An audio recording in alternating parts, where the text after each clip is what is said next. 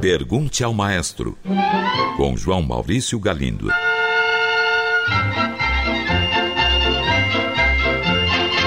Olá, amigos. Um ouvinte enviou esta mensagem. Estou assistindo a um concerto com Luiz Otávio Santos regendo com o violino na mão. Ocorreu-me uma questão. Tenho reparado que em diversas obras o primeiro violino se destaca dos outros primeiros violinos. Por exemplo, nas quatro estações de Vivaldi ou em Scheherazade, do compositor Rimsky-Korsakov. A pergunta é: nesses casos, o regente violinista assume a linha do Spala e o Spala assume a parte dos outros primeiros violinos? Ou ocorre o contrário? O regente violinista toca com os primeiros violinos e o Spala com sua escrita original. Caro ouvinte, a sua pergunta parte do princípio que o Spala tem uma linha melódica diferente da que é tocada pelos demais violinistas do naipe. E isso é um engano. O Spala faz parte do naipe dos primeiros violinos e toca, portanto, a mesma linha melódica que seus colegas. Ele apenas é o chefe do naipe, assim como existe o chefe dos violoncelos, das trompas, da percussão, etc. Como chefe do naipe de primeiros violinos, ele define as arcadas, define quem senta onde, se na segunda ou na quinta fila, conversa diretamente com o maestro sempre que necessário, entre outras tarefas. Acontece que de vez em quando, e eu reitero, de vez em quando, a orquestra toca alguma obra em que o compositor indica que determinado trecho da partitura deve ser tocado apenas por um dos músicos daquele naipe. Por exemplo, a abertura da ópera Guilherme Tell de Rossini. Ela começa com um longo solo de violoncelo, ele é feito pelo primeiro violoncelista. O mesmo acontece com o segundo movimento da Segunda Sinfonia de Mahler, por exemplo, que começa com um solo de contrabaixo. Ele é tocado pelo primeiro contrabaixista do naipe. E a Suíte Sinfônica Scheherazade, exemplo que o nosso ouvinte deu. Ela tem vários solos de violino que devem ser executados pelo primeiro violinista-chefe, ou seja, aquele que por tradição é chamado de Spala. Eu repito mais uma vez: esses solos são ocasionais. Na grande maioria dos casos, o primeiro músico de cada naipe das cordas toca a mesma linha melódica dos seus colegas. Quanto ao outro exemplo que o nosso ouvinte deu, a Primavera de Vivaldi, bem, aqui trata-se de uma situação diferente. Este é um concerto para violino e orquestra, ou seja, do começo ao fim da obra, um violino se destaca, ele é o solista acompanhado o tempo todo pelos demais. E, finalmente, quanto ao Luiz Otávio Santos reger com o violino na mão, esta é uma prática do século XVIII, quando as orquestras eram ainda pequenas e a figura do maestro não existia. Os primeiros maestros, como conhecemos hoje, só começaram a surgir no início do século XIX. Um ouvinte envia uma música relacionada ao filme Amadeus e a Wolfgang Amadeus Mozart. Ele diz: No filme aparece uma figura misteriosa que teria encomendado a Mozart o Requiem, sua última obra-prima. Este fato teria sido real? No filme, dá-se a entender que poderia ser uma alusão à morte, ou que um nobre disfarçado teria encomendado a obra.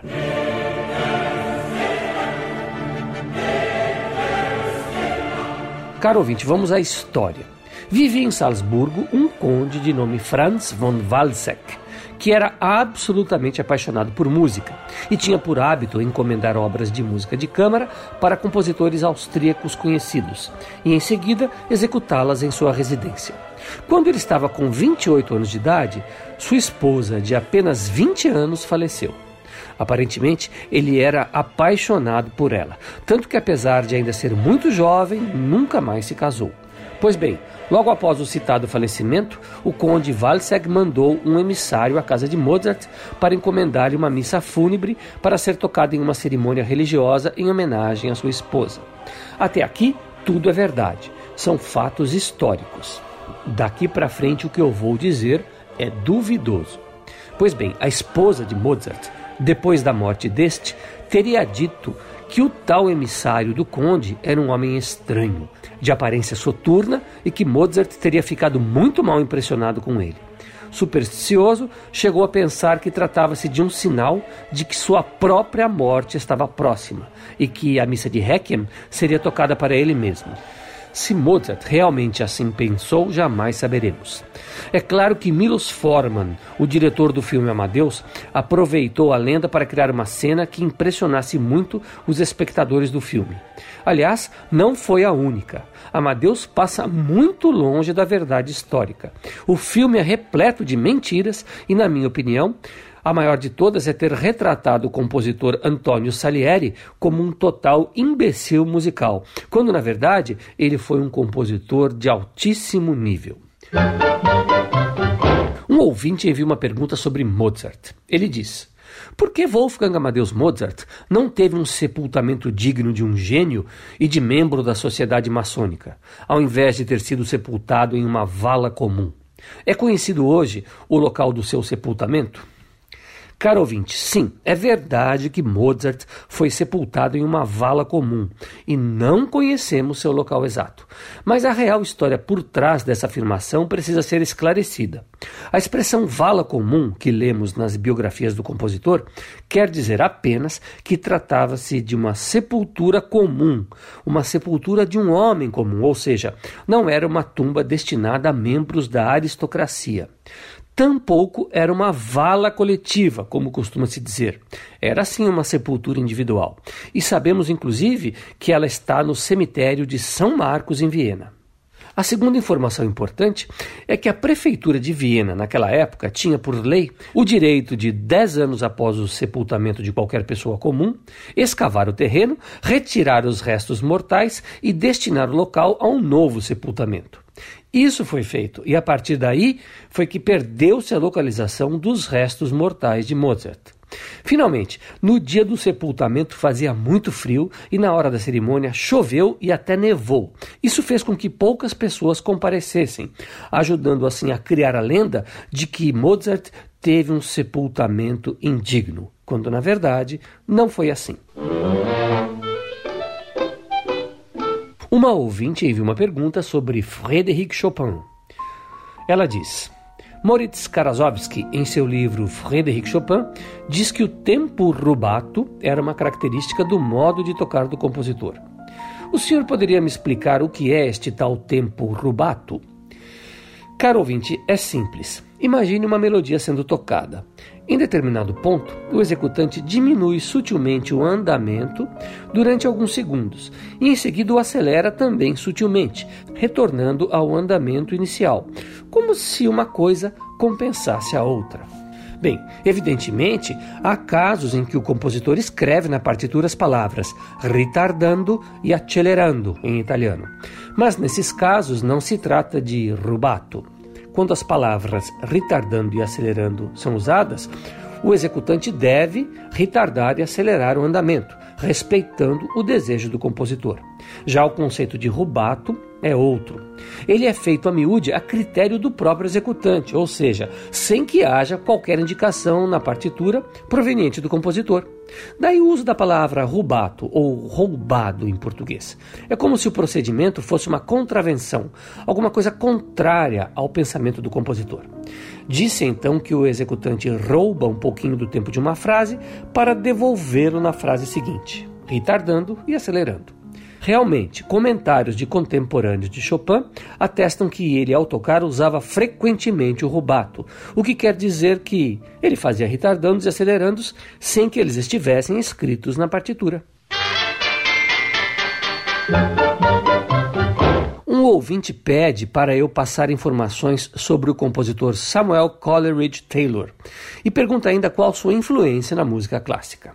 Muito bem, caro ouvinte. Samuel Coleridge Taylor foi um compositor britânico que viveu entre 1875 e 1912. Ele faleceu muito jovem, portanto, com apenas 37 anos, vítima de tuberculose. E atenção, não confundir com o poeta Samuel Taylor Coleridge.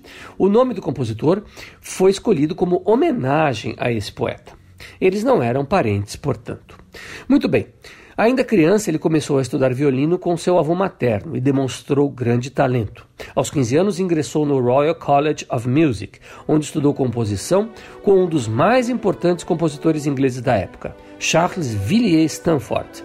Após formar-se, começou sua carreira como professor e regente de uma orquestra de estudantes. Aos poucos foi adquirindo fama como compositor, até que chamou a atenção de Edward Elgar, o mais célebre compositor britânico do século XIX, que o ajudou muito, recomendando-o a editoras e outras instituições musicais. Coleridge Taylor tornou-se célebre pela cantata Hiawatha's Wedding Feast, a festa de casamento de Hiawatha. Trechos corais desta obra tornaram-se imensamente populares na Inglaterra, sendo cantados com frequência durante a vida do compositor e mesmo por várias décadas depois do seu falecimento. Sua popularidade quase se igualava ao Messias de Handel.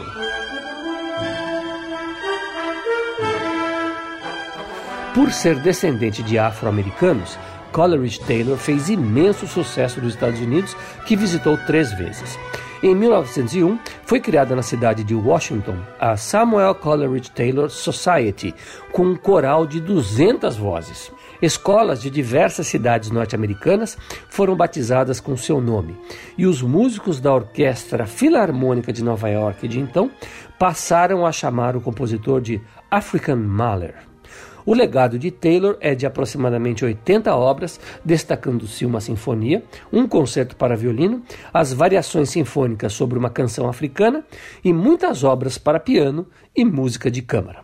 É isso aí, espero ter respondido. Um grande abraço e até a próxima vez. Pergunte ao maestro. Envie sua pergunta para o e-mail pergunte@culturafm.com.br ou pelo telefone 2182 3222. Cultura FM de São Paulo.